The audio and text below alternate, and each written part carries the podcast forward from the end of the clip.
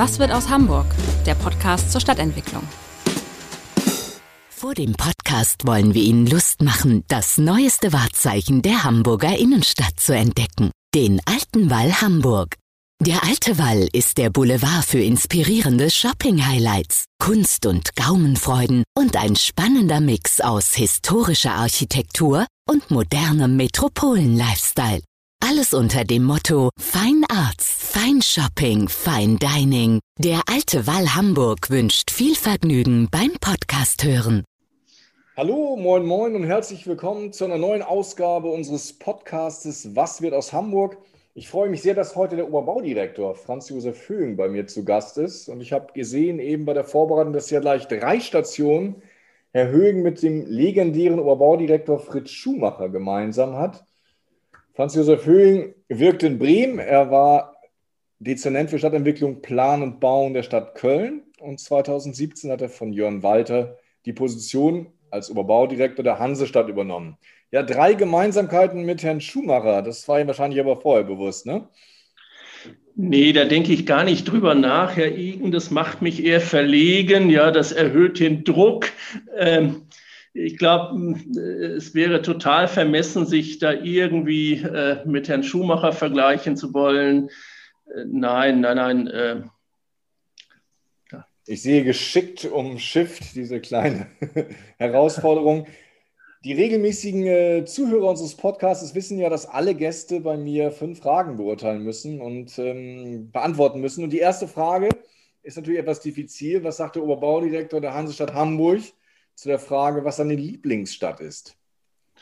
Ja, das ist wirklich diffizil. Ja, weil Sie auch so ein paar Stationen jetzt schon aufgezählt haben, Herr Iken, äh, Städte, die, die alle ja äh, in einer gewissen Weise auch faszinierend sind dass es mich nach Hamburg gezogen hat, ist jetzt aber gleichwohl auch kein Zufall, ja, äh, weil ich die Stadt schon in einem besonderen Maße mag oder ohne jetzt zu, zu pathetisch zu werden, auch liebe.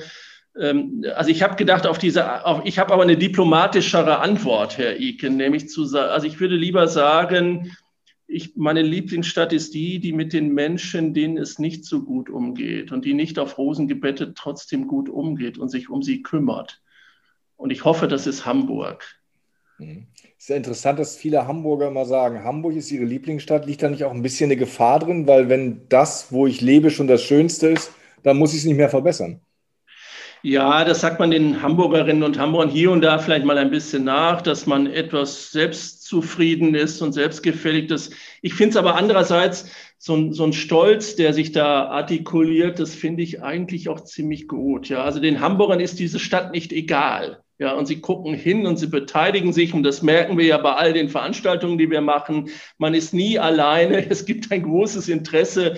Insofern würde ich denen nicht alle unterstellen, dass sie die Stadt nie verlassen haben, nichts anderes kennen, äh, keinen Vergleichsmaßstab. Aber ehrlicherweise muss man schon auch sagen, andere Städte schlafen auch nicht, ja, und sind auch interessant und haben auch, glaube ich, äh, Aufgaben, die jetzt anstehen, erkannt. Hier und da vielleicht auch ähm, mit großem Ehrgeiz äh, auch ein Stückchen vielleicht schon weiter beantwortet, als wir das äh, gemacht haben. Insofern, glaube ich, äh, gilt es, aufmerksam zu bleiben und, und, und sich nicht auszuruhen und schon gar nicht selbstgefällig zu sein. Und das schließt uns explizit mit ein, Herr Igen. Wer ist denn äh, besonders aufgeweckt, wenn Sie auf andere Städte schauen? Da können wir gleich noch mal ein bisschen näher drauf eingehen. Ja, das, also ich habe jetzt keinen lückenlosen Überblick. Natürlich guckt man jetzt ähm, mit unserer Brille hier und da. Also was zum Beispiel jetzt ziemlich interessant ist, obwohl das niemand weiß.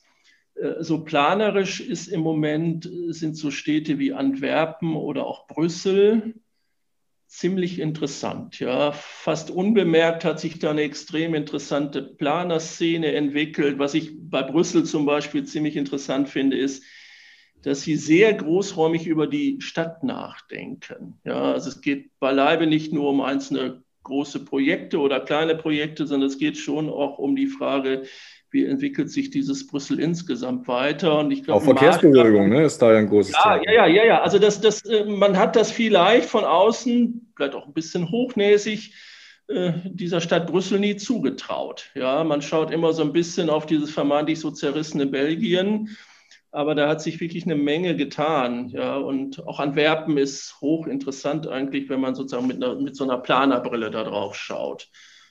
Also nicht nur Bier und Schokolade, sondern auch Stadtentwicklung. Ja, was ich Bier Exportschlager in Belgien.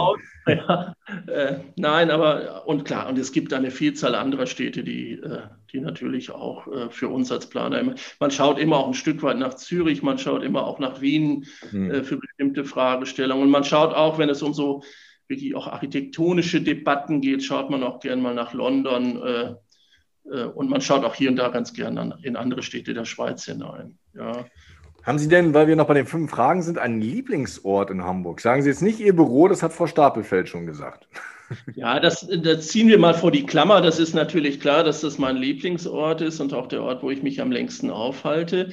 Nein, mein Lieblingsort ist der Weg zu meinem Büro. Und zwar wenn man die Elbbrücken überquert, da muss ich sagen, das tue ich ja jetzt schon seit einigen Jahren, tagtäglich, morgens hin und abends zurück. Mit der Bahn oder mit dem Fahrrad? Oder? Ja, mit der S-Bahn, klar, so ein bisschen in so einer privilegierten äh, Hochlage. Und da spürt man diese Stadt, ja, und auch diese Dimension dieser Stadt. Und klar, man fährt durch diese Hafencity oder am Rande der Hafencity vorbei, man sieht die Kräne, man schaut auf diese Stadtsilhouette man schaut auf diese Elbphilharmonie, das Licht, egal welches Wetter, das Licht ist immer unglaublich. Und man fährt dann sozusagen nach Wilhelmsburg, so ein, so ein Ort, äh, sozusagen man springt über die Elbe, wenn man so will. Äh, das finde ich jedes Mal beeindruckend. Ja, also da, da, das, also die Elbbrücken an sich sind natürlich beeindruckend. Dieses Volkwin Marx sagt immer das Stahlgewitter über das man da fährt. Mhm. Nein, da, da, ist die Stadt bei sich. Ja, und auch diese, diese, diese Bipolarität auf der einen Seite, die vielleicht auch traditionellere Stadt und auf der anderen Seite den Hafen und diese Maßstäbe, die da aufeinandertreffen. Das finde ich wirklich unglaublich beeindruckend. Und das nutzt sich auch gar nicht ab. Ja, also es ist also jetzt kein Blick oder kein Ort, wo man denkt, naja, das kennt man jetzt, äh, sondern das ist jedes Mal wieder spektakulär eigentlich. Haben Sie einen Lieblingsstadtteil? Gut, da müssen jetzt 100 ja, ganz tapfer sein. Ja, also ich, ich bin jetzt eher zufällig nach St. Georg geraten, ja, ähm, weil ich eine Wohnung brauchte, ähm, äh, ziemlich unverhofft. Äh, und, und, und, und da finde ich schon interessant, wie vielgestaltig und vielfältig dieser Stadtteil ist. Man hat sozusagen dieses, dieses Gesicht an der Außenalster, ja, mit aller mondänen äh, Kraft und klar, diese, diese wahnsinnige Schönheit auch im, im, im, im auch vielleicht selbstverständlichen Sinne. Und dann sind da aber doch auf wenigen Metern sehr unterschiedliche Milieus und Welten, die manchmal auch ein bisschen aufeinanderprallen, auch hier und da auch sprachlos sich ein bisschen gegenüberstehen oder vielsprachig gegenüberstehen, wenn man das so sagen darf. Dann ist da der Steindamm so als Kontrastprogramm zur langen Reihe. Dann geht das über auch in so eine Großmaßstäblichkeit am Berliner Tor. Also das ist auf kleinem Raum sind das doch sehr viele Städte, kleine Städte, die sich da so begegnen, ja. Und, und es hat auch, ähm, und da meine ich jetzt gar nicht so sehr die Gestalt, aber es hat schon auch sehr viele großstädtische Facetten. Und hier und da hat das ja auch großstädtische Gesichter und hier und da hat es auch großstädtische Fratzen, muss man sagen. Ja, und äh, also ich selber wohne auch eher zufällig, äh, will das jetzt irgendwie gar nicht verklären oder irgendwie dem große Bedeutung beimessen. Am Hansaplatz, wo auch dann auf einmal doch sehr so sehr verschiedene Menschen und Milieus aufeinanderprallen und Konflikte auch aufeinanderprallen und wo man auch ein Stück weit also wo, wo so, eine, so auch die negativen Seiten von Globalisierung ihr Gesicht zeigen und auch konkret werden. Also, äh, also ich will das nicht glorifizieren oder sagen, dass das ist Großstadt und das ist toll so. Ja, es ist an manchen Stellen eben dann auch nicht toll. Ja, äh, aber man kann das da, man kriegt das auch in seiner Unmittelbarkeit äh, da mit und ich glaube, hm. das ist auch für uns heilsam. Ja. Aber es ist besser auf jeden Fall, als wenn das Alsterzentrum der Überbau von ganz St. Georg äh, wahr geworden wäre. Denn dann wäre das wahrscheinlich eines ihrer Problemviertel. Ja, das glaube ich auch. Das glaube ich auch, Herr Igen. Ja. Haben Sie ein Lieblingsgebäude? Ja, äh, jetzt könnte ich ja all die, die, die tollen Häuser aufzählen, Herr Iken, ja, und, und, und hätte da gar kein schlechtes Gewissen. Nein, es, ich habe ein liebes Gebäude und das ist im Moment gar nicht da. Äh, das ist nämlich die neue Überdachung vom Dock 10 an den Landungsbrücken. Hm. Ja, äh, Blum und Voss hat ja, hat ja entschieden, auch vollkommen zu Recht entschieden, eines dieser Docks zu überdachen. Und da haben wir in den letzten Monaten fast ein bisschen unbemerkt äh, Planungen damit mit dem Unternehmen zusammen vorangetrieben. Und das, ich weiß gar nicht, ob Sie das gesehen haben, das ist so im Zeitraffer Überdachung entstanden. Und ich muss selber gestehen, ich bin manchmal so abends kurz hingefahren, um zu sehen, wie weit sie denn sind, weil in meiner Rolle ist das ja so, dass zwischen dem Blitz des Entwurfs und dem Donner der Baustelle manchmal unglaublich viel Zeit vergeht. Ne? Man denkt ein Projekt an, und man hat schon einen langen Bart, wenn es dann endlich äh, äh, gebaut ist. Und bei diesem Dock war das so, äh, es war klar, es muss in einem halben Jahr, muss das fertig sein. Dann kommt nämlich das erste Schiff und das fährt dann da rein. Und das ist vor einigen Wochen, vor zwei Wochen oder drei Wochen morgens, montags morgens um sieben auch passiert. Und dann haben die, dann war das da gerade drin und das Haus war fast fertig. Und dann kamen zwei Schiffe und haben das einfach mitgenommen und nach Bremen geschleppt, weil sie dort dieses Schiff jetzt fertig bauen und dann kommt das Haus irgendwann zurück. Und was ich daran so toll finde, ist, dass das Architektur ist an einem Ort, wo man sie vielleicht auch nicht vermutet. Ja. Mhm. Wo ein Bauherr sich irgendwie mit, mit großer Sorgfalt darum gekümmert hat. Das, das ist zwar auf der anderen Seite Hamburgs, ja, auf der anderen Seite der Elbe wo wir immer sagen, na ja, das, da, da herrschen vielleicht auch etwas andere äh, Gesetze und Zuständigkeiten und trotzdem wirkt es ja in, der, in die Stadt hinein. Wenn man so will, ist es vis-à-vis -vis der Elbphilharmonie, ja, und es ist wirklich ein spektakulär schönes Haus oder eine Hülle geworden, ja. Wie gesagt, irgendwann kommt sie hoffentlich mal zurück. Wir haben sie jetzt mal ausgeliehen nach Bremen. Mhm. Ähm, also es ist so ein fliegender Bau äh, der besonderen Art äh, und es passt wunderbar in diesen Elbe-Raum hinein. Also insofern freue ich mich darüber sehr. Das Schöne ist, Sie dürfen hier im Podcast auch einmal mit der Abrissbirne durch die Stadt fahren. Wer muss dran glauben?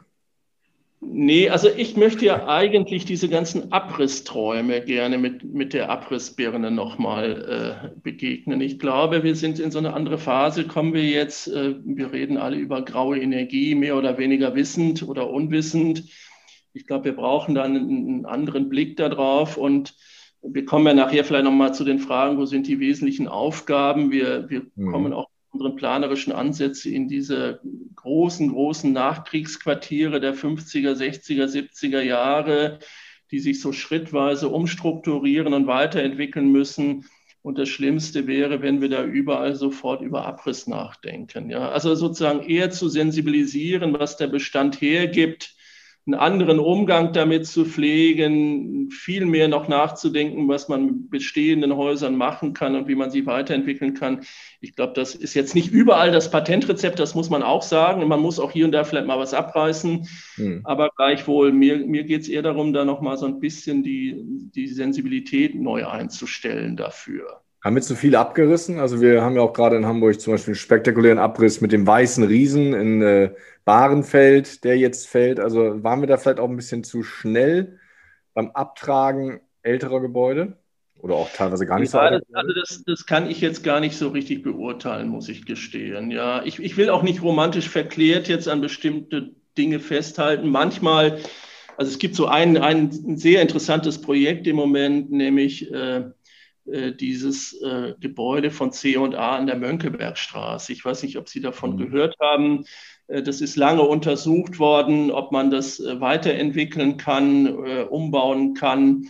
Und man ist dann doch zum Schluss gekommen, je mehr man das untersucht hat, ich, ja, man, was Schadstoffbelastung und all diese Dinge betrifft. Also man muss auch ein bisschen aufpassen, dass man sich jetzt nicht an jedes Haus hängt, ja und, und, und wie das in der Vergangenheit war, vermag ich jetzt gar nicht zu beurteilen. Es ist manchmal auch ziemlich einfach, äh, sozusagen hochnäsig sozusagen auf, auf die Vergangenheit zu gucken und jetzt alles besser zu wissen. Ich glaube, wir kommen jetzt in so eine Phase, wo dieses Thema des Bauens, wie baut man eigentlich, wie viel baut man, aus welchen Materialien baut man, was kann man wiederverwenden, ähm, das, bekommt, bekommt äh, bekommt Dynamik und das finde ich erstmal richtig so. Ja.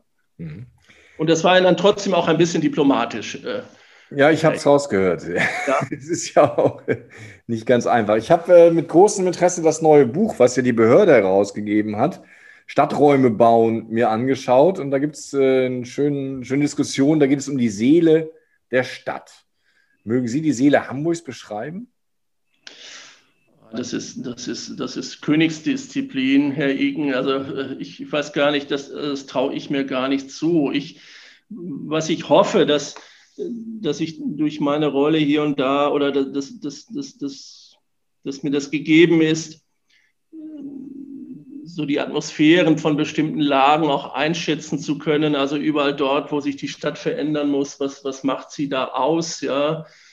Ähm, und vielleicht ist es auch nicht die Seele, sondern das ist plural wahrscheinlich. Ja, was, was, macht, was macht der jeweilige Ort aus und wie kann man den ergänzen oder weiterentwickeln? Und da hoffe ich, dass mir das gelingt oder auch bis dato gelungen ist, dafür ein Gespür für den richtigen Maßstab äh, zu entwickeln, ein Gespür dafür, was die Menschen, die dort leben, und das, das ist ja auch ein Teil der Wahrheit, wir bauen ja nicht überall äh, auf der grünen Wiese, sondern diese ganzen äh, Dinge, die, die die Stadt noch braucht, die werden wir in der bestehenden Stadt unterbringen müssen. Und insofern ist man immer konfrontiert äh, mit dem, was schon da ist. Ja, und äh, wie gesagt, da, da hoffe ich, dass uns das gelingt, auch weiterhin gelingt, dafür eine Antenne und eine Sensibilität zu haben und auch diese Unterschiedlichkeit dieser Orte zu verstehen. Ja, aber ich, ich würde mich würde mir nicht zutrauen, die Seele dieser Stadt zu benennen zu wollen. Was, was ich aber jetzt, und das ist jetzt halt sehr pragmatisch,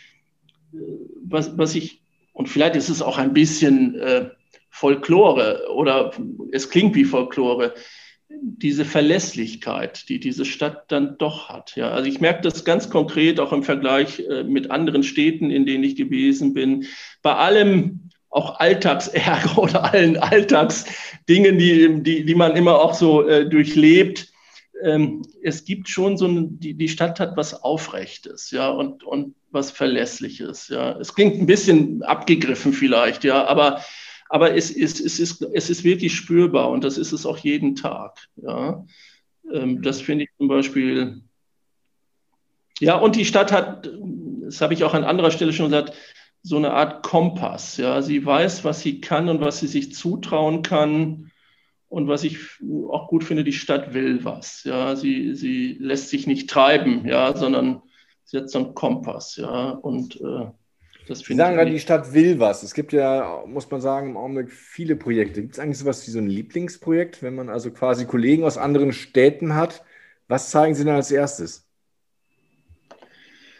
Ja, also hm, Lieblingsprojekt, ich, ich finde, äh, klar, es laufen im Moment sehr viele, sehr auch große Projekte und auch ungewöhnliche Projekte. Auch im Maßstab sind das ungewöhnliche Projekte. Und klar, wir haben uns ein bisschen rangetraut, jetzt über diese sogenannten Magistralen nachzudenken. Ja, also über diese großen Ein- und Ausfallstraßen, die schon in dem berühmten Schuhmacherplan ja auch schon eingetragen sind. Und die haben wir auch wir Planer oder vielleicht auch so eine Stadtgesellschaft in den letzten 40, 50 Jahren so ein bisschen aus dem Blick verloren. Zumindest als, als zusammenhängende Stadträume. Da ist unglaublich viel passiert. Aber wenn man, wenn man sich diesen Räumen dann nähert oder durch diese Räume fährt oder geht, dann stellt man schon noch fest, es ist so ein, auch so ein Ergebnis von so Briefmarkenplanung Viele einzelne Dinge, die für sich genommen vielleicht auch plausibel sein mögen, fügen sich aber noch nicht zu einem, zu einem Bild und zu einem auch, auch Stadtraum, der eine Aufenthaltsqualität hat. Also insofern, das finde ich so als planerische Aufgabe unglaublich interessant und es hat eine Dimension, die uns nicht überfordert, die uns aber extrem fordert. Das muss ich schon sagen. Das ist alles andere als eingeübte Praxis in so einem Maßstab über die Stadt nachzudenken. Und klar, davon berichten wir auch ganz gerne. Ähm, und dann gibt es, ja, Lieblingsprojekt ist das falsche Wort, aber eben genau diesen Umgang mit dieser Nachkriegszeit aus der, also Hamburg besteht ja aus großen Teilen auch genau diesen Quartieren, ja. Das sind die Lagen, wo die Menschen die Stadt noch bezahlen können, äh, Lagen, die erstmal vielleicht ein bisschen weniger spektakulär daherkommen als die Elbvororte, ja, und die Elbchaussee und die tollen gründerzeitlichen Quartiere, aber wo unglaublich viele Menschen leben, ja, und auch gerne leben und der, da der Frage nachzugehen, wie entwickle ich eigentlich diese Standorte weiter? Ja, das, das finde ich auch eine hochgradig interessante Aufgabe und darüber berichten wir auch ganz gerne. Klar, und dann gibt es unglaublich tolle Projekte wie einen Grasbrook, einen kleinen Grasbrook planen oder mitplanen zu dürfen oder eine Science City äh, sozusagen anzuschieben. Äh, ja. Mhm. Und vielleicht ist es auch nicht das Entschuldigung, ich wollte Sie jetzt. ja, Sie haben gerade das Stichwort ähm, Grasburg selbst genannt. Sie haben ja sogar quasi eigentlich zwei neue Stadtteile derzeit zu planen. Der eine liegt am Rande der Stadt mit Oberbillwerder, der andere mittendrin auf alten Hafenflächen der Grasburg. Gibt es da eigentlich Gemeinsamkeiten oder sind es fast nur Unterschiede, die die Planung ausmachen? Also erstmal würde man meinen, äh, das sind zwei ganz verschiedene, ganz verschiedene Welten. Ähm, und an ganz unterschiedlichen Orten. Klar, wir reden über ganz andere Dichten, aber wir reden immer darüber und da hat sich der Senat ja schon vor vielen Jahren dieses Motto gegeben, mehr Stadt in der Stadt und mehr Stadt an, an, an neuen Orten. Und Oberbillwerder ist sozusagen die, die Stadt an einem neuen Ort. Der Grasburg könnte man auch sagen, ist mehr Stadt in der Stadt, ja, hochzentral gelegen. Ja, wir reden immer über diese Mischungsfrage. Ja, wir reden immer darum, was macht so ein Stadtteil wirklich äh, vielgestaltig und was macht ihn lebendig und wie organisieren wir wirklich diese Nutzungsmischung.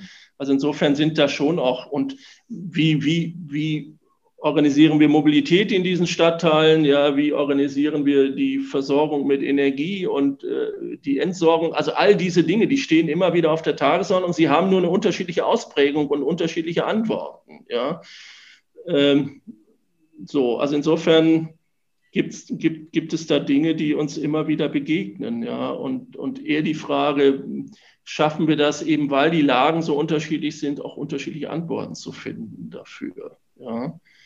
Äh, ich, ich scheue, scheue das, äh, irgendwie so, so, ein Rezeptbuch zu haben ja, und äh, äh, überall gleich, gleich zu reagieren. Der eine oder andere sagt, Mann, das ist aber ein bisschen beliebig, wie die das machen. Ja, gibt es da keine rote Linie, aber ähm, ich neige dazu, eben für die jeweiligen Lagen auch unterschiedliche Antworten zu finden. Was ist so der größte Unterschied, kann man das sagen? Also natürlich die Höhe wird ein großer Unterschied sein, weil natürlich Oberbillwerder nicht so in die Höhe wächst wie äh, der kleine Grasburg. Ja, also was, es sind natürlich auch die Landschaft, die eine ganz andere ist. Ich habe die Elbe äh, am Grasbruck, ich habe dann aber auf der Südseite auch einen funktionierenden Hafen, der auch dauerhaft funktionieren muss. Und da müssen wir diese Nachbarschaften organisieren, dass man sich da nicht gegenseitig äh, sozusagen ins Gehege kommt während sie äh, in Oberbillwerder in eine fantastische Kulturlandschaft äh, sozusagen hineingehen, wenn, wenn sie den Stadtteil verlassen. Ne?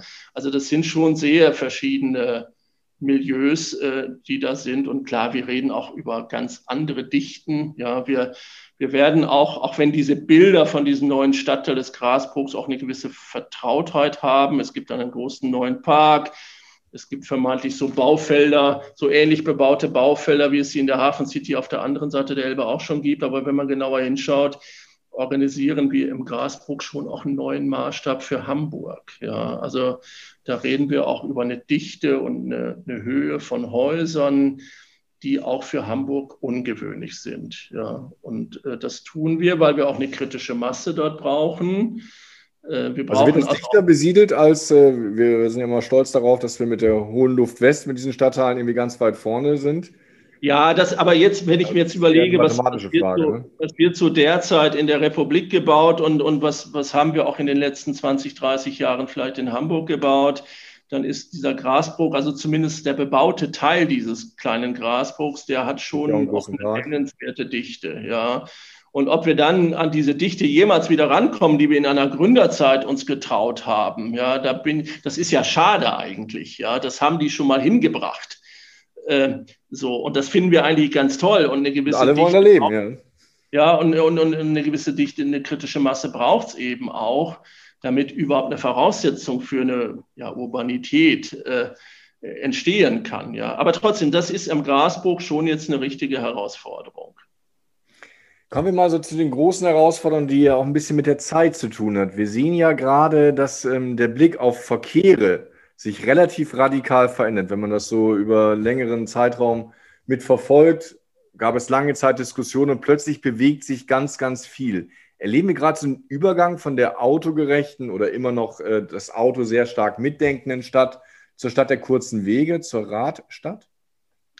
Ja, also es bewegt sich ganz viel, das würde ich erstmal bis dahin unterschreiben, Herr Igen, aber es bewegen sich vor allen Dingen auch verdammt viele Autos weiterhin durch die Stadt. Ja, das ist dann auch ein Teil der Wahrheit.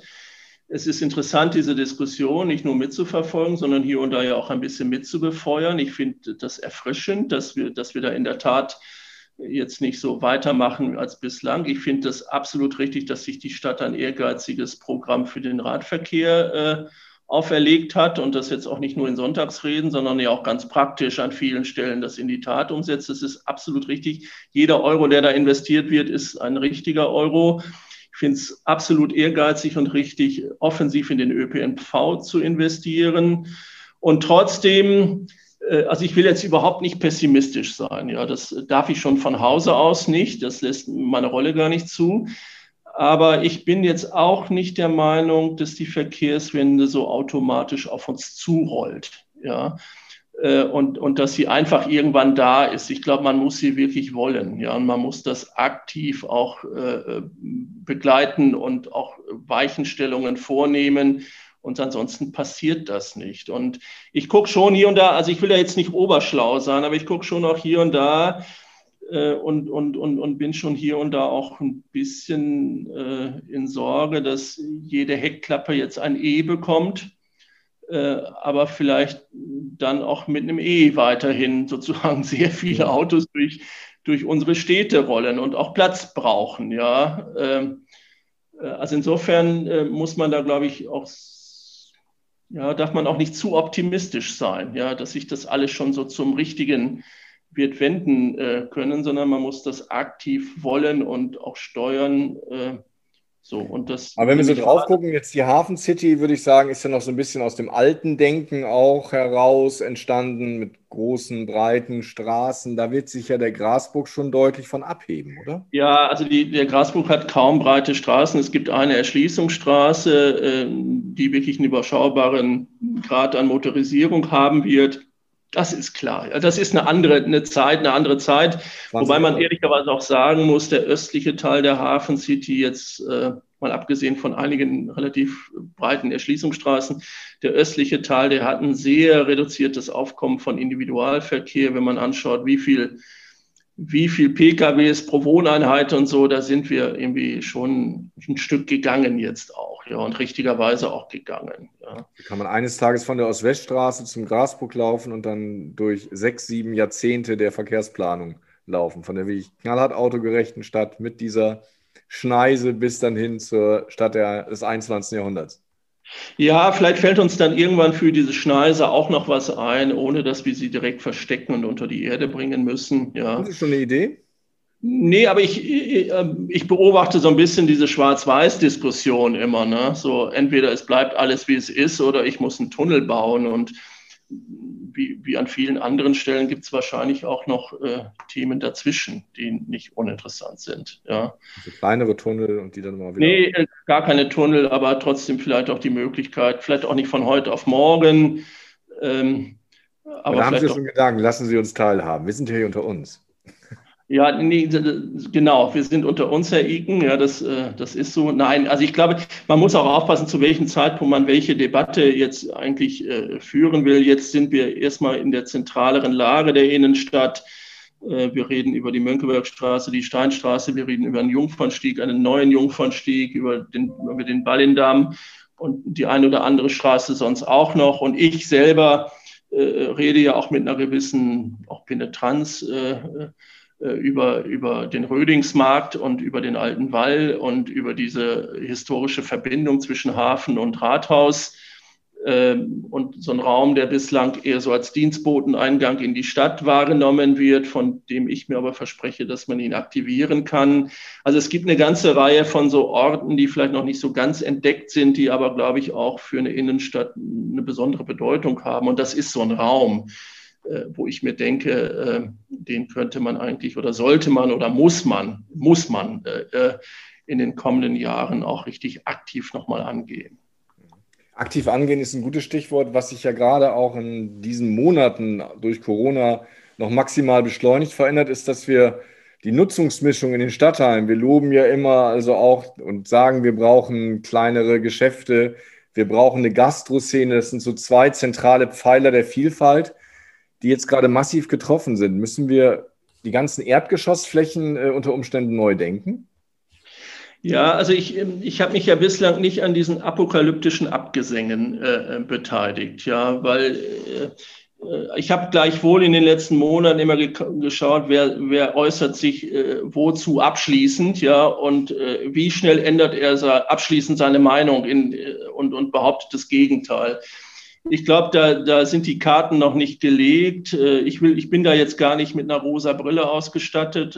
Ich glaube, da gibt es richtige strukturelle Einbrüche an vielen Stellen im Einzelhandel. Das hören wir jeden Tag und das ist ja auch nicht nur so dahergesagt.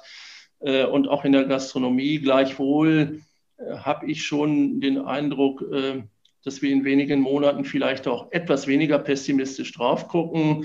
Alle, die, die schon behaupten, dass die Innenstadt sozusagen der Einzelhandel die Innenstadt nicht mehr prägen wird, den sage ich schon, dass ich das überhaupt nicht glaube. Ja, ich bin da sehr zuversichtlich dass der Einzelhandel sich ein Stück weit da auch neu erfindet äh, und auch die Gastronomie ein prägender Bestandteil, vielleicht sogar eine größere Bedeutung bekommen wird in den kommenden Jahren, als wir uns das vielleicht heute äh, äh, denken mögen. Ich bin da nicht ganz so pessimistisch, wohl wissend, dass man im Moment auch wirklich ja, sehr vorsichtig sein muss ja, und, und, und das ernst nehmen muss, ja, diese, diese aktuelle Situation. Sie haben gerade schon die Plätze angesprochen. Manche Plätze erinnern mich ja eher an Platzwunden. Also Hamburg hat äh, mitunter ja ein kleines Problem, seine schönen Plätze auch richtig herauszuputzen. Ein Stichwort, irgendwie inmitten des Weltkulturerbes liegt ein großer Parkplatz, der Burchardplatz. Jetzt soll sich ja was bewegen, aber ähm, warum tun wir uns so ein bisschen schwer mit unseren Plätzen? Ja, nun, nun äh, also bin, ich jetzt so ein bisschen meinen Blick von außen, weil ich noch nicht so ewig lange jetzt in dieser Rolle bin, dann muss ich schon sagen, Hamburg hat sich da schon auch in den zentralen Lagen äh, durchaus in den letzten 15 Jahren ziemlich angestrengt und viele öffentliche Räume äh, auch sehr gut gestaltet. Das ist jetzt zu einer Normalität geworden, Selbstverständlichkeit. Wenn man es dann aber wirklich mal vergleichen würde mit einer Situation vor 15 Jahren, dann würde man vielleicht würden alle erstaunt sein, ja, wie viel sich getan hat und wie viele Straßen umgestaltet worden sind, wie viele Plätze umgestaltet worden sind, ein Gänsemarkt, ein Adolfsplatz. Das waren ja wirklich auch ziemlich grindige Ecken, ja. Und, und die sind jetzt wirklich sehr vorzeigbar umgestaltet worden. Und durch die Verwendung von einheitlichen Materialien haben sich diese Quartiere auch stärker miteinander verknüpft. Und es ist auch mit großer Sorgfältigkeit und Unangestrengtheit gemacht worden.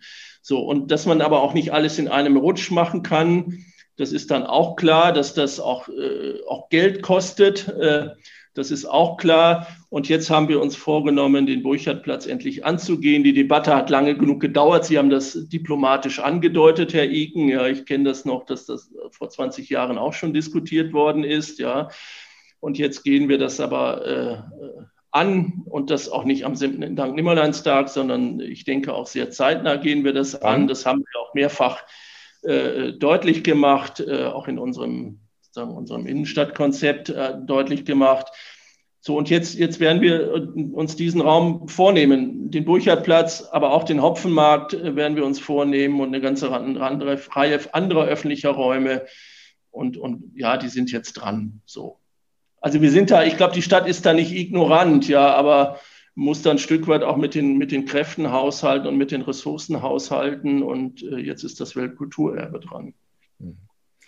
Ich habe ja vorhin, äh, haben Sie ja geantwortet auf die äh, Fragen, äh, auf die Städte, die Sie faszinieren. Gerade die belgischen Städte seien relativ weit vorne. Interessant ist ja, wann immer es um, um Stadtentwicklungsdebatten oder um innovative Modelle und Objekte und Ideen geht, pilgern wir so ein bisschen ins Ausland oder schauen zumindest nach Kopenhagen, nach Skandinavien, nach Holland. Ist eigentlich Ihr Ziel, dass irgendwann äh, auch das Ausland viel stärker nach Hamburg schaut? Oder tut es ja, das schon? Wir merken das gar nicht. Also wenn ich das nochmal sagen darf, Hamburg wird wirklich beobachtet. Ja, das ist uns vielleicht gar nicht so klar, aber die Stadt hat in den letzten 20, 30 Jahren hat sich ja alles andere als ausgeruht. Ja, hier sind viele Dinge entstanden, die wir vielleicht auch wieder für selbstverständlich erachten. Also eine Hafencity zu bauen in der Qualität, ich kenne keinen Stadtteil in dieser Dimension in irgendeiner anderen europäischen Stadt, die es annähernd damit aufnehmen könnte. Ja, also äh, vielleicht merken wir das nicht immer, weil die sich nicht bei uns anmelden müssen, aber es gibt, glaube ich, einen, einen regen Tourismus von Planern und, und, ja, und allen, die sich für Stadtentwicklung interessieren, die, die wirklich nach Hamburg kommen ja, äh, und sich das anschauen. Ich bin manchmal überrascht, weil wir ja doch auch eine ganze Reihe von so Planern, Architekten aus ganz Europa hin und wieder auch äh, hier in Hamburg haben. Die kennen sich verdammt gut aus. Ja. Äh, und wissen ziemlich genau, was hier diskutiert wird, auf welchem Niveau wir bestimmte Dinge machen. Also zu meinen, wir können hier unbemerkt sozusagen Mittelmaß produzieren, ja, das, das können wir, glaube ich, wirklich vergessen. Also Hamburg ist im Fokus, jeder guckt dahin. Das hat schon was mit der Größe zu tun, aber auch, weil es, und das soll jetzt überhaupt kein Eigenlob sein, äh, äh wir haben da, glaube ich, ausreichend äh, selbstkritischen Blick auf das, was wir tun. Ähm, aber die Stadt hat schon auch eine Planungskultur, ja, die auch nicht alltäglich ist. Und also in der Republik gucken alle nach Hamburg. Ja, das, ich will nicht sagen, dass wir bei jedem Thema und bei jeder Aufgabe Taktgeber wären, aber es ist jetzt auch nicht so, dass wir hinterherrennen. Wo sind wir denn modellhaft? Also ja, also ich glaube jetzt, ich glaube jetzt schon äh, diese, diese, diese Frage, wie wir mit den Rändern der Stadt jetzt weiter umgehen, wie wir die Stadt weiterbauen, äh, da, da gibt es ein große, großes Interesse daran, ja, auch außerhalb jetzt. Ja, auch unsere magistralen Geschichten, da kann man sich jetzt vielleicht noch nicht konkret was anschauen oder an wenigen Stellen nur anschauen. Aber das ist jetzt wirklich mit großem Interesse wahrgenommen worden. Ja, wie gesagt, man muss da jetzt richtig dranbleiben. Das ist ein Generationenprojekt oder ein Projekt für mehrere Generationen. Aber das, äh, das wird, glaube ich, durchaus äh, wahrgenommen. Sie haben ja eine Menge Bälle in der Luft zu halten. Es gibt sehr, sehr viele Projekte, die derzeit laufen. Ist das eigentlich so ein bisschen wie bei einem Jongleur, dass dann einfach mal die Bälle runterfallen, weil es zu viel wird? Also kann man alle weiterverfolgen? Ja, also da sprechen Sie keinen wunden Punkt, aber, aber schon auch, auch ein Thema an, wo wir, äh, wo wir auch jeden Tag selber uns kritisch befragen müssen. Wie viele Dinge gehen parallel, ja. Äh, und der schöne, der, der erste schöne Plan ist ja auch dann wirklich auch nur der erste Schritt, äh, diese Dinge wirklich mit, der, mit dem gleichen Anspruch umzusetzen. Das ist schon ein, eine große Aufgabe. Ich bin da im Moment noch zuversichtlich. Aber es ist ehrlicherweise auch so, dass ich mir schon überlegen, wie viele große Projekte zetteln wir noch weiter an. Ja, und irgendwann überfordert das auch eine Stadt. Ja, ähm, und da, da glaube ich schon, haben wir jetzt auch so eine, ja nicht Grenze erreicht, aber äh, wo wir auch aufpassen müssen, dass man sich nicht zu viel vornimmt. Ja. Äh, und, und ich merke das bei mir selber jetzt, ohne da jetzt zu viel zu verraten, Herr Higen, aber ähm, man muss da in der Tat auch aufpassen, dass man da äh, keine, keine Bälle fallen lässt, zumal das alles auch Fragestellungen sind, die alles andere als alltäglich sind. Und manchmal, ich weiß nicht, das ist, geht Ihnen wahrscheinlich genauso. Manchmal muss man auch sagen, Mann, die Frage, die legst du jetzt noch mal eine Woche lang weg, ja, oder lässt die noch mal auf dem Schreibtisch liegen, weil man, weil man die Antwort auch noch nicht weiß, ja. Und dann fragt man noch mal. Also es braucht auch so ein Reifeprozess bei manchen Dingen und, und wenn man da zu viele von diesen Fragen hat, dann, dann kommt man auch nicht mehr nach. Ja. Und, und wie gesagt, das, auf der einen Seite hat das im Moment diesen Reiz, dass sehr viele Dinge in Bewegung sind, wir ehrlicherweise auch ganz schön viel angezettelt haben.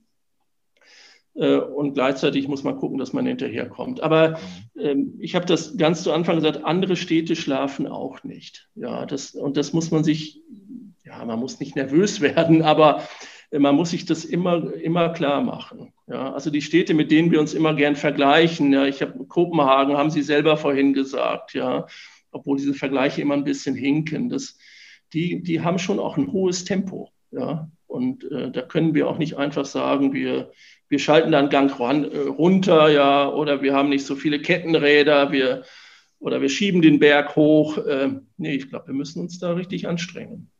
Ein aktueller Ball, der, um im Bild zu bleiben, runtergefallen ist, ist das ähm, Verlagshaus von Gruner und Jahr, was ja in der Hafen City gebaut werden sollte, was jetzt relativ überraschend äh, gestoppt worden ist. Zumindest für die. Ja, ob der Ball jetzt runtergefallen ist, ähm, also ähm, Gruner und Jahr hat sich da entschieden, nicht in diese Immobilie einzuziehen. Da sind wir, glaube ich, jetzt auch in ganz guten Gesprächen, sowohl mit Gruner und Jahr als auch mit, mit, mit, mit dem Investor für diese Immobilie. Da wird, wird man sehen, wie man da jetzt weiter tut. Ja, da würde ich jetzt noch nicht sagen. Vielleicht hat der Ball ein bisschen an Höhe verloren, aber vielleicht äh, treffen wir den noch, ja, und bringen ihn noch übers Netz. Äh, das heißt, dass das Gebäude so gebaut oder das heißt, dass Gunnar Jahr da sogar einzieht? Nein, das glaube ich nicht. Ich glaube, dass da haben Sie, da haben Sie ja sozusagen äh, alle Informationen auch in Ihrem Medium äh, äh verbreitet. Nein, das, das glaube ich jetzt nicht. Aber, aber es, äh, klar gibt es weiter eine Diskussion, wie man jetzt mit dem Entwurf und mit dem Haus weiter tut. Ja. Und gleichzeitig gibt es natürlich auch weiter eine Diskussion, wie man jetzt mit der Immobilie von Grunert ja auch am, am Baumwall weiter tut. Ja. Also ich würde jetzt überhaupt nicht sagen, dass da Bälle jetzt schon so ins, ins Abseits gerollt sind ja, oder ins Ausgespielt worden sind. Da bleiben wir dran, Herr Eden. Gut, aber es gibt einen Ball, der ist, äh, ich will nicht sagen im Aus, aber es ist ein bisschen die Luft raus oder er verzögert sich, das ist das Holstenareal wo wir auch schon eigentlich äh, 2021 ursprünglich, als die ersten Pläne vorgestellt wurden, die ersten Fertigstellungen versprochen bekommen haben und es tut sich äh, verdammt wenig. Ja, aber auch da muss ich sagen, bin ich zuversichtlich, dass wir da jetzt auch irgendwann mal auf die Ziellinie kommen. Ich glaube, eine Stadt ist auch immer ganz gut beraten, auch eigene Positionen da auch äh, mit einem Investor immer deutlich zu machen. Ja, und auch hat auch sozusagen das Recht, auch ein paar Ansprüche zu formulieren an so eine Quartiersentwicklung. Ähm, und das haben wir jetzt in den letzten Monaten vor allem allen voran der Bezirk Altona da getan und, und äh, warten wir noch ein bisschen, Herr Igen. Ja, ein bisschen Geduld brauchen wir. Wir warten noch. ja schon ein bisschen länger. Wie lange müssen ja, wir? Ja, Sie warten ein bisschen länger und Sie sprechen da auch durchaus ein Thema an. Ja, äh, darüber haben Sie auch mehrfach berichtet. Darüber hat sich Politik auch mehrfach nicht zu Unrecht äh, auch geäußert. Wir beobachten natürlich auch mit, mit großer Sorge, wie verhalten sich Investoren, welchen, äh, ja, woran haben die Interesse, ein interessantes Quartier zu bauen oder Interesse daran, Grundstücke äh, sozusagen zu drehen.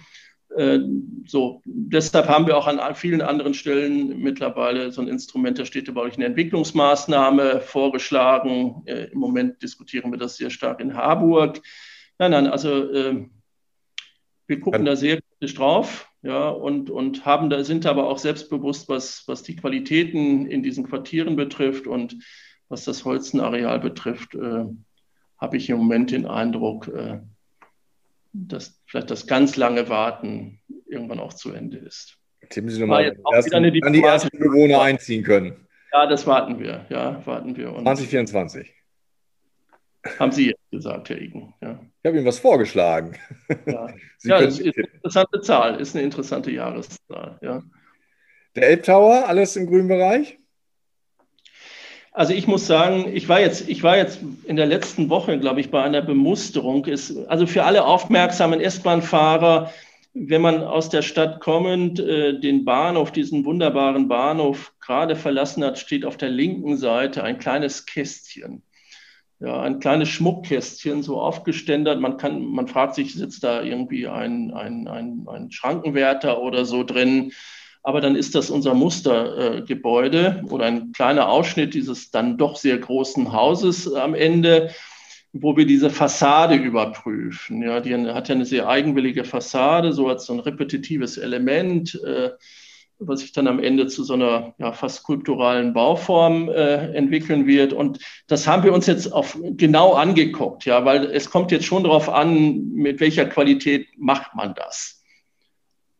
Und das ist wirklich, also ich muss schon auch sagen, beeindruckend in einer Präzision gemacht. Und vielleicht gibt es die Gelegenheit, Herr Igen, oder wir können uns mal verabreden, Und man kann dann nicht nur davor stehen und jetzt äh, die Glasfarbe bestimmen und die Brüstung und die Lamellen, die vertikalen Lamellen, aus dem dieses Haus ja bestehen wird, sondern man kann da reingehen und man ent, ent, kriegt auch einen Eindruck, wie ist das eigentlich in diesen Räumlichkeiten dann in die Stadt zu schauen.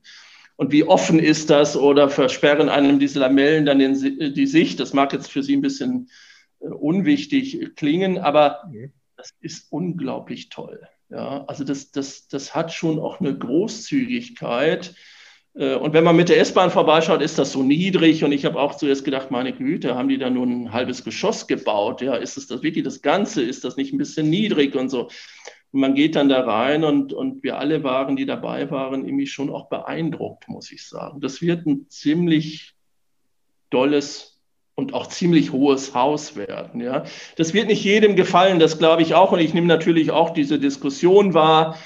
Ähm, aber äh, für sich genommen ist es ein, ein, ziemlich interessantes Ding. Und was ich sagen will, also ich bin jetzt gar nicht der Anwalt jetzt dieser, der Eigentümer oder, oder der Planer, aber es wird mit einer unglaublichen Präzision äh, und auch, äh, auch Verlässlichkeit äh, gearbeitet. Ja, also ich, ich kann mich da im Moment überhaupt nicht beschweren, ja, sondern das, das ist ein hoher Anspruch und es läuft jetzt auf seiner planerischen Ebene wirklich gut. Ja, und mhm. also ich will, ich will jetzt das gar nicht beweihräuchern und äh, so, ja, ich weiß, dass das kontrovers bleiben wird und selbst wenn es dann steht, wird der eine es äh, extrem interessant finden und passend finden und andere werden es zu hoch finden oder ja, äh, finden, dass es mit der Hamburger Seele, in der wir vielleicht vorhin nicht ganz auf die Sprünge gekommen sind, äh, nicht zusammenpasst. Es wird ein Stück weit polarisieren, aber in sich ist es mit einer großen Präzision bislang geplant. Mhm. Vielleicht steigen wir aus, weil die Zeit drängt und ähm, wir sagen, eine Dreiviertelstunde soll der Podcast nicht überschreiten. Aber die letzte Frage haben Sie auch schon eben mit Ihrem Plädoyer mit beantwortet. Stellen wir uns vor, im Jahr 2050 werden noch Postkarten verschickt aus der schönen Hansestadt. Was meinen Sie zeigen diese Postkarten? Ja, diese Postkarten, das sind so Luftbildern, so Schrägluftaufnahmen, ja. Genau. Und dann, dann, dann wird man auf dem ersten Blick denken, man, das ist ja immer noch eine fantastisch schöne Stadt am Wasser und sie ist ja immer noch unglaublich grün.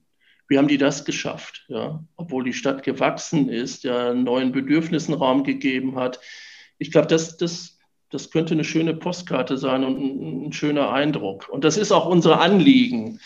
Wir wollen, wir wollen das, die Stadt nicht entstellen, ja, und, und wir wollen sozusagen ihre Charakterzüge und es ist eine, es ist wirklich, auch wenn, auch wenn das ein bisschen so ein, ja, folkloristisch daherkommen mag, es ist eine grüne Stadt am Wasser. Ja. Gibt es also Grenzen des Wachstums, dass man irgendwann sagen muss, also über zwei Millionen oder zwei Millionen plus ist dann auch Hamburg quasi an seine Grenzen angestoßen? Nee, also ich, ich, ich, wir machen ja keine Wettrennen um, um, Zahlen und, und äh, es knallen auch nicht die Korken, wenn wir zwei Millionen jetzt äh, erreicht haben sollten. Das kann, glaube ich, keiner so ganz vorhersagen. Aber ich glaube auch nicht, dass es der Wesenzug einer Stadt ist, dass sie irgendwann dann fertig gebaut ist und keiner mal reinkommt. Ja, das wäre eher befremdlich, Herr Igen. Ja. Ja, Herr Högen, vielen Dank. Ich denke, wir werden uns bald mal ein paar Postkarten schicken. Vielleicht sagen wir 2030, weil 2050 ist ein sehr, sehr langer Horizont. Und dann sind wir mal gespannt, weil schön ist ja einfach auch, wenn man in die Vergangenheit zurückguckt, was damals auf die Postkarten gedruckt wurde. Das wäre heute nicht mehr unbedingt die erste Wahl. Mich hat es gefreut, Herr Höhen, dass Sie sich die Zeit genommen haben. Und ja, wir bleiben im Gespräch und es gibt ja viele, viele Bälle, die in der Luft sind, die wir auch in den kommenden Monaten begleiten. Also herzlichen ja. Dank. Ich sage herzlichen Dank, Herr Igen, ja. Weitere Podcasts vom Hamburger Abendblatt finden Sie auf abendblatt.de slash podcast.